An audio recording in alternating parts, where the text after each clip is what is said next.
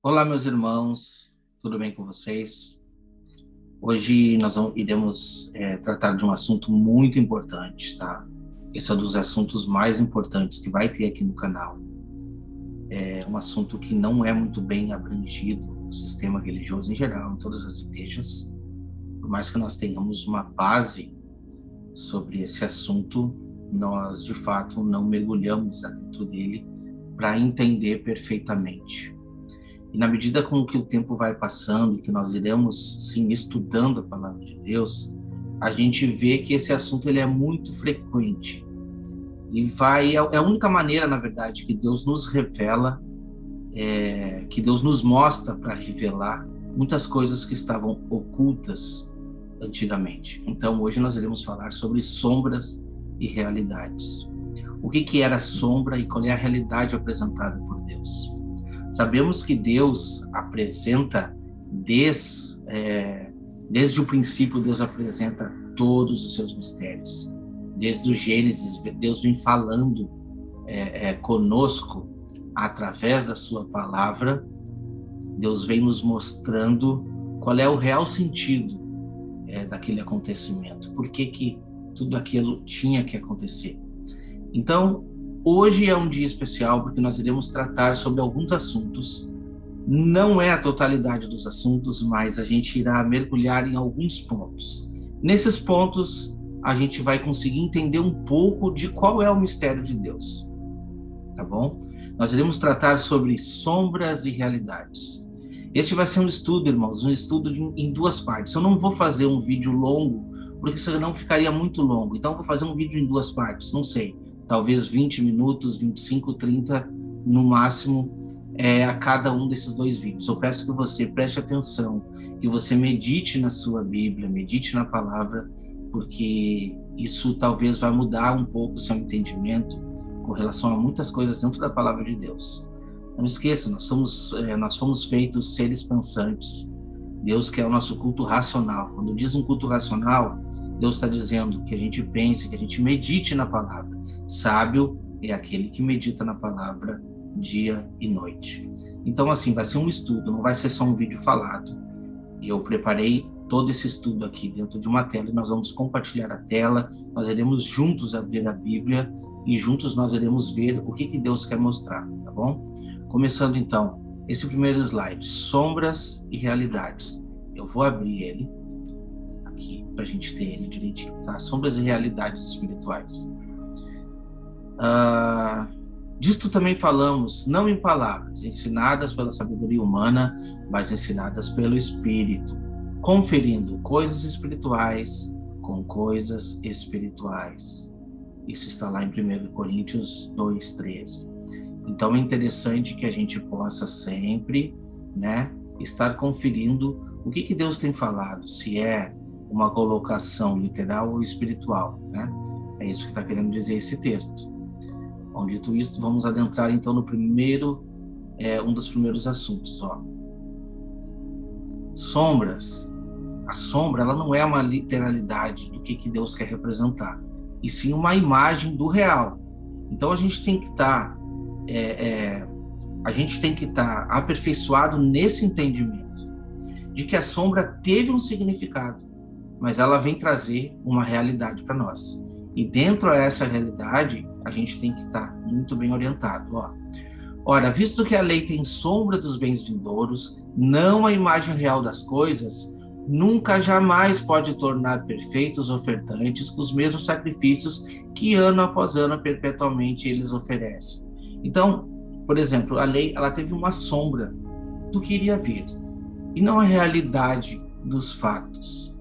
Eu não estou entrando em, em, em, questão aqui com relação a mandamentos, tá? No geral. Isso aqui eu estou falando no geral, a, a, totalidade da lei. A gente tem que entender também o que, que a lei significa para nós hoje. Nós iremos adentrar nesse assunto, mas eu estou tentando passar para vocês aqui um abrangente de tudo. Isso está lá em Hebreus 10, 1, tá ok? Segundo, segundo slide. Agora a gente vai entrar dentro de uma dentro de uma esfera aqui que para muitos é desconhecido. O Gênesis, ele é uma sombra. Aí você vai me dizer, não, mas como assim? Aconteceu tudo aquilo, é real. Sim, eu não estou te dizendo que não aconteceu. Só que Deus escreve o fim desde o princípio. Isso está escrito na, na, na, na, palavra, tá bom? Olha o que, que diz ali. Lembrai-vos das coisas passadas da antiguidade, que eu sou Deus e não há outro. Eu sou Deus e não há outro semelhante a mim, que desde o princípio anuncio o que há de acontecer. E desde a antiguidade, as coisas que ainda não sucederam, que digo, o meu conselho permanecerá de pé, farei toda a minha vontade. Desde o princípio, Deus está anunciando o fim, tá bom? Então, quando eu falo aqui que a criação em sete dias ela é uma alegoria, eu não estou dizendo que isso não aconteceu. Isso aconteceu. É uma sombra do que virá. E a gente vai adentrar um pouco esses, ah, dentro desse ponto aqui, tá? Então, a gente está lendo aqui Isaías 46, 9 e 10. Mas nós iremos ler também 2 Pedro 3, 4, 9. Vamos lá, eu vou lá para 2 Pedro 3, 4, 9, então, agora, tá bom? E dizendo: Onde está a promessa da sua vinda? Porque desde que os pais dormiram, todas as coisas permanecem como desde o princípio da criação. Porque deliberadamente esquecem que de longo tempo houve céus, bem e terra, a qual surgiu a água através da água pela palavra de Deus pela qual veio aparecer todo mundo daquele tempo afogado na água. Então, assim, tudo permanece desde a criação, mas a promessa da vinda de Deus, ela vem também desde a criação. É mais ou menos isso o que o texto está querendo passar para nós aqui, tá? Agora eu quero fazer só uma observação, porque eu vou fazendo um estudo completo somente sobre isso que eu estou falando, tá bom? A gente vai ter uma pequena observação aqui. Você percebe que quando diz lá, quando Deus disse assim, haja luz e houve luz, e aí depois ele diz que o sol nasceu no quarto dia. No quarto dia é que Deus revela que ele deu a existência ao sol. Então, que luz é essa? Que sol é esse? É uma representação do tempo, uma representação de todo o tempo. Então, a gente vai entrar agora no sétimo dia, que é para vocês entenderem que também é uma representação. Quer ver só? Vou compartilhar com vocês aqui então a tela novamente e a gente vai chegar lá.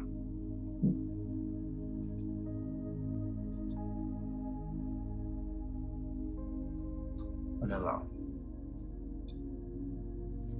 Olha só. Uma outra sombra e outra realidade. Gênesis, a criação em sete dias. É uma sombra. História da humanidade, né? E aí a gente passa passando. Deixa eu voltar aqui. Aqui, ó. O sétimo dia é uma sombra, o milênio descanso. E eu não estou falando do sábado semanal aqui, não, tá? Porque as coisas assim são separadas. Tem muita gente que não entende o sábado é, semanal e quer encaixar como se fosse o mesmo sábado da criação. Uh -uh. O sábado da criação ele tem um preceito muito mais especial que simplesmente um dia de descanso. Quer ver uma coisa? A gente vai entender exatamente por esse verso aqui. Viu Deus tudo quanto fizera, e eis que era muito bom. Houve tarde e manhã o sexto dia. Assim, pois, foram acabados os céus e a terra e todo o seu exército. E havendo Deus terminado no dia sétimo a sua obra que fizera, descansou nesse dia de toda a sua obra que tinha feito. Agora, Engraçado que você pode ler na sua, na sua Bíblia de que é, todos os dias que ele foi criando, ele foi dizendo isso daqui, ó. Houve tarde e manhã, o primeiro dia. E aqui, por exemplo, houve tarde segundo, terceiro, quarto, quinto e houve tarde e manhã o sexto dia. O sétimo dia não teve, ou não houve tarde e manhã. Ele é um dia sem contagem de tempo. Isso é uma representação do verdadeiro descanso. Então, sim, esta sombra, a sombra que nós temos do sétimo dia literal, é, referente ao sábado, também é uma sombra que aponta para o verdadeiro descanso. Por que, que aponta para o verdadeiro descanso?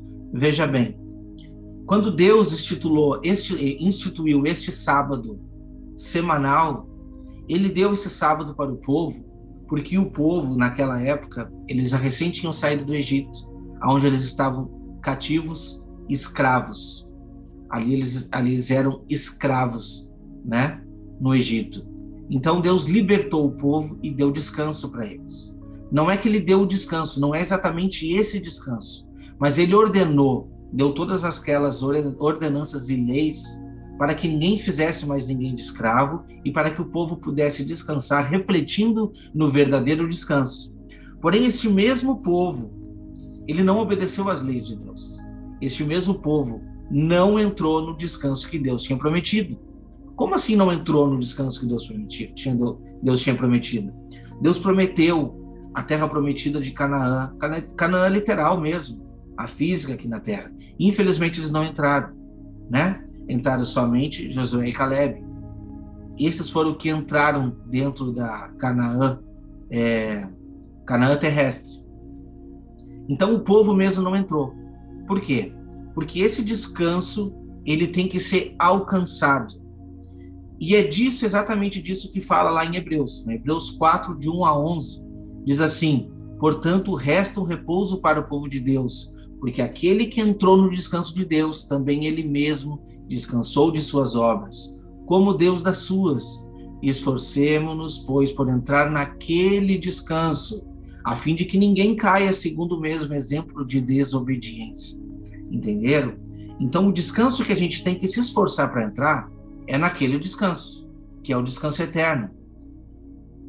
Repito, o sétimo dia da criação, ele é uma sombra para o milênio, tanto que ele não é um dia com contagem de dias. Não tem contagem de horas, não tem tarde manhã. É praticamente um dia eterno. O que, que vai mudar quando acabar o milênio? Simplesmente Jesus vai passar o reino, a majestade e toda a autoridade para Deus o Pai. Ele vai devolver. Ele vai se sujeitar ao Pai novamente. Isso é o que diz lá em Hebreus também. E a gente vai abrir para ler agora Hebreus do 4, do 1, Hebreus 4 do 1 ao 11, porque é interessante que a gente leia toda essa observância para a gente estar totalmente inteirado do que, que o assunto está trazendo. Então vamos ler lá novamente, vamos lá novamente para ler na Bíblia Hebreus 4 do 1 ao 11. Vamos ver o que, que diz lá.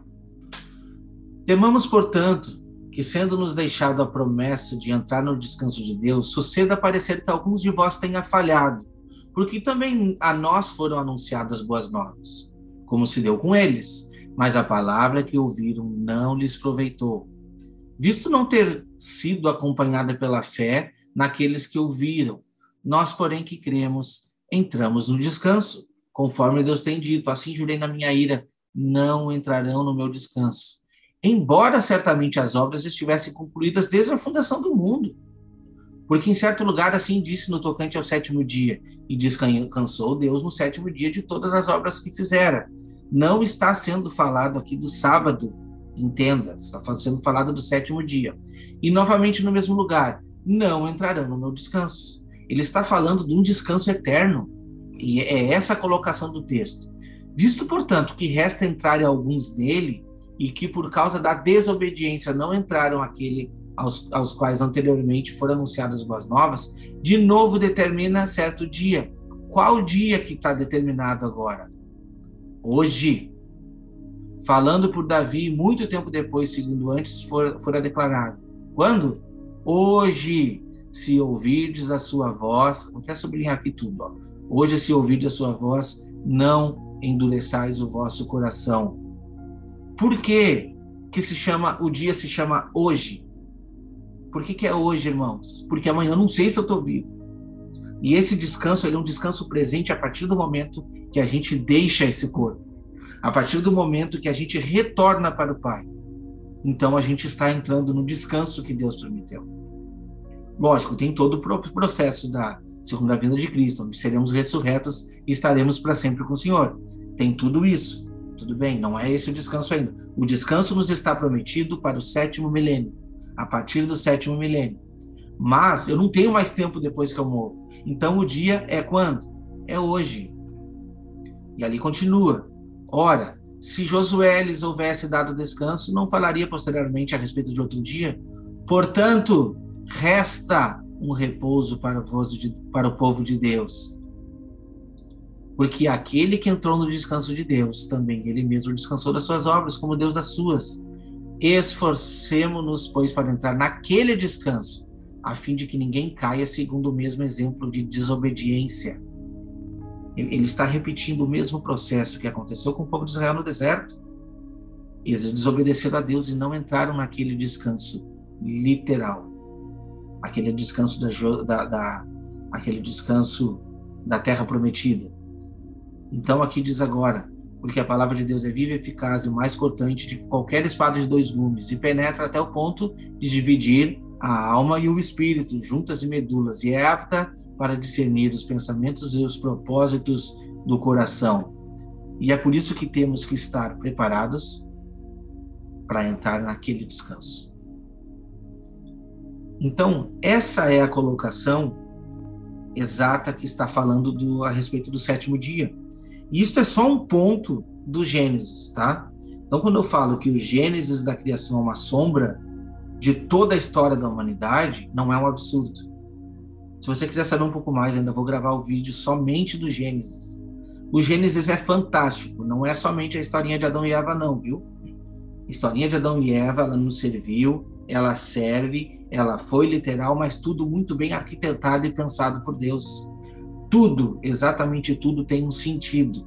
Nada foi colocado, nenhuma daquela ordem cronológica foi colocada lá por acaso, não. Tudo aquilo nos traz revelação. Desde o princípio, Deus revelou o fim. Tá bom? Então vamos ficar um pouco ligados nisso. Essa informação é muito importante que eu estou passando para vocês, porque isso ajuda a desvendar muitas profecias. Entende? Ajuda a revelar muitas coisas que nos estavam obscuras anteriormente. Eu vou continuar os slides aqui então.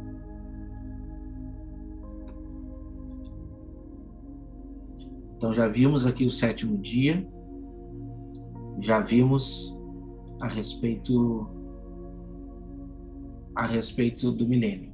Agora mais uma sombra e mais uma realidade. Estamos falando agora de sacrifícios de animais e o sacrifício de Cristo. Hebreus 10, do 11 a 12 diz assim: Ora, todo sacerdote se apresenta dia após dia a exercer sacrifício sagrado e oferecer muitas vezes os mesmos sacrifícios que nunca jamais podem remover pecados. Jesus, porém, tendo oferecido para sempre um único sacrifício pelos pecados, assentou-se à destra de Deus. Nos convinha um sumo sacerdote como este, santo, inculpável, sem mácula, separado dos pecadores e feito mais alto do que os céus, que não tem necessidade como sumos sacerdotes, de oferecer todos os dias sacrifícios, primeiro por seus próprios pecados e depois pelos pecados do povo, porque fez isso de uma vez por todas quando a si mesmo se ofereceu. Irmãos, essa é a diferença. Muito se diz que a gente tem que entender o santuário terrestre para entender o futuro. Mas mesmo assim, muitas vezes a gente não entende. O livro de Hebreus é um livro muito revelador. Se você estudar esse livro, se você estudar de verdade, sem, é, é, é, sem, sem auxílios externos de outros livros, se você estudar o livro comparando somente com a palavra de Deus, não precisa de mais nada, você vai sim ter muita revelação. O que que mostra ali? Toda a transição das alianças. Mostra transição da aliança. É importante saber? Muito. Se você não entende sobre a transição da aliança, você não vai entender o que ficou para trás e o que, que é vingente transição da, da aliança muitas vezes transforma uma sombra numa realidade. Exatamente esse é o ponto da transação da aliança. E ali nós podemos falar de muitos outros pontos, como lei, como graça. Aqui nós estamos falando de sacrifício. Já entrou aqui também o sacerdote, né? Então a gente ainda vai falar sobre o sacerdote, vocês ainda vão ver. Mas quando se fala de sacrifício, por que, que não tem mais sacrifício?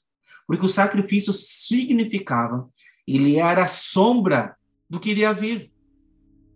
Cristo cumpriu essa sombra quando ele a si mesmo se entregou. Então não precisamos mais matar o animal. Não precisamos mais sacrificar o cordeiro. Isso tinha que ser todos os dias. Então agora, Wagner, eu não preciso fazer mais nada. Não, você tem um sacrifício. Você tem um sacrifício para fazer. O teu sacrifício é a tua luta contra a carne. Enquanto você não estiver lutando contra a carne, não adianta levantar as suas mãos para o céu. Não adianta você ir na igreja, não adianta você fazer nada, porque são obras são obras que você está fazendo que não provêm do coração. Obras que provêm do coração são aquelas de arrependimento. Por isso João Batista sempre pregou arrependimento. Por isso Cristo prega arrependimento, por isso a igreja tem que pregar arrependimento, porque não adianta. Deus diz assim que estou cansado das suas mãos levantadas, dos seus sacrifícios. Não foi isso que eu ordenei. O que eu ordenei é um coração inclinado a me servir. Então, o sacrifício hoje são sacrifícios de louvor que confessam o nome dele. Mas não adianta só levantar as mãos e louvar. Isso tem que vir do coração. Isso tem que ser no momento que ninguém está vendo. O teu sacrifício é a tua luta diária contra a carne. Entende? Então, a missão de Cristo, agora como teu sumo sacerdote, é pegar a sua oração como uma oferta oferecida pelo próprio sangue dele e ele leva a Deus no Santo dos Santos, aonde ele entrou de uma vez por todas. E aí você tem a remissão de pecados. Entende? Essa é a pequena diferença. Mas o sacrifício de animais era uma sombra transitória para o sacrifício de Cristo. E é interessante que saibamos disso. Vamos passar para a próxima sombra. O que mais que temos? Como falamos ali, sacerdócio levítico.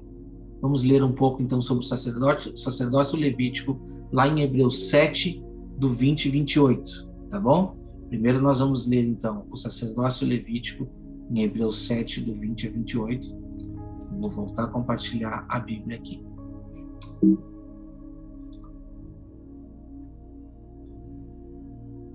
Ó, Hebreus 7, do 20 ao 28. Se vocês lerem todo o capítulo, vocês vão entender outras coisas, como o dízimo, né, como a transição da lei, enfim, todas as coisas. Mas a gente vai ler aqui do 20 a 28. Não vou entrar em detalhe do dízimo, já tem um vídeo no canal falando sobre isso. E uma hora a gente vai voltar nele. Mas o dízimo também era uma sombra, tá? E eu não vou entrar em detalhe no dízimo aqui. Ó. E visto que não é sem prestar juramento, porque aqueles sem juramento são feitos sacerdotes, mas este com juramento, por aquele que lhe disse: O Senhor te jurou, não arrependerá tu és sacerdote para sempre. Por isso mesmo, Jesus se tem tornado fiador de superior aliança. Aqui ele está introduzindo e falando exatamente sobre o dízimo, tá bom? Ele está falando sobre o dízimo, mas eu não vou tocar nesse assunto agora. Nós vamos ler o, o restante. Ora, aqueles outros sacerdotes são feitos em maior número. Por quê? Porque são impedidos pela morte de continuar. Eles morrem. Então eles têm que trocar, tem que estar sempre trocando. Aqueles sacerdotes os sacerdotes levíticos. Este, no entanto, porque continua para sempre, tem o um sacerdócio imutável. Por isso também pode salvar totalmente os que por ele se achegam a Deus, vivendo sempre para interceder por eles. Com efeito, nos convinha um sumo sacerdote como este, santo, inculpável, sem mácula, separado dos pecadores e feito mais alto do que os céus que não tem necessidade, como sumos sacerdotes, de oferecer todos os dias sacrifícios, primeiro por seu próprio pecado e depois pelos do povo. Porque fez isso uma vez por todas, quando a si mesmo se ofereceu? Porque a lei constitui sumos sacerdotes a homem sujeito à fraqueza, mas a palavra do juramento, que foi posterior à lei, constitui o filho perfeito para sempre. Qual é esse juramento? tu és sacerdote para sempre, segundo a ordem de Melquisedeque. Isso está tá, isso tá aqui nesse capítulo também, você pode ler mais acima. Entende a diferença? Esse é o sacerdócio de Cristo, o sacerdócio real. Mas o sacerdócio levítico, ele era assim. Ele é um sacerdócio falho, que tinha que, ter, tinha que ser passado de geração para geração, tinha que recolher dízimo, por quê? Porque eles não poderiam trabalhar, então Cristo agora se fez o nosso sumo sacerdote. E ele não precisa se oferecer novamente. A minha função é a tua aceitar ele como nosso sumo sacerdote, orar em nome de Jesus e então a, a nossa oferta, nosso pedido de perdão, os nossos pedidos, as nossas súplicas serão atendidas. Vou voltar lá no slide então, para a gente continuar o que está dizendo lá, tá bom? Então, Hebreus 7, do 11 ao 12, vai mostrar o sacerdócio de Melquisedeque. A gente leu do 20 ao 28, mas eu, eu exatamente falei sobre isso. Agora nós vamos ler Hebreus 8, do 1 a 5, tá bom? Que é a continuação exatamente do 20 e 28. mas eu voltei no slide ali para a gente dar uma olhada. 7, 11 a 12, 8, 1 a 5.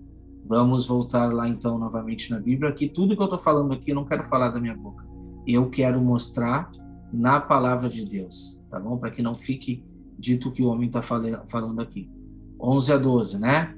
Se, portanto, a perfeição houvera sido mediante o sacerdócio levítico, pois nele o baseado povo recebeu a lei. Qual lei? A lei de dízimos, a lei de sacrifício, a lei do altar, né? A lei das ordenanças e tudo que, que estava contido ali naquela aliança. Que necessidade haveria ainda que se levantasse outro sacerdote segundo a ordem de Melquisedeque e que não fosse contado segundo a ordem de Arão? Por quê? Pois quando muda o sacerdócio, necessariamente há mudança de lei. Essas leis, elas mudaram todas, todas, todas. Então não adianta a gente comprar um pacote de alguém que vai lhe dizer assim, não precisa mais tá, matar o cordeiro, por que custa o cordeiro? Não precisa mais fazer sacrifício, porque o sacrifício foi feito de uma vez por todas. E isso todo mundo concorda, mas quando chega no dízimo, não concorda. Por quê? Não estou entendendo. Faz parte desse pacote, é o que, é o, que o texto está dizendo. Então vamos ser coerentes com os textos, ok? Quando muda o sacerdócio, necessariamente também há mudança de lei. E a gente tem que estar tá muito atento a isso, tá bom?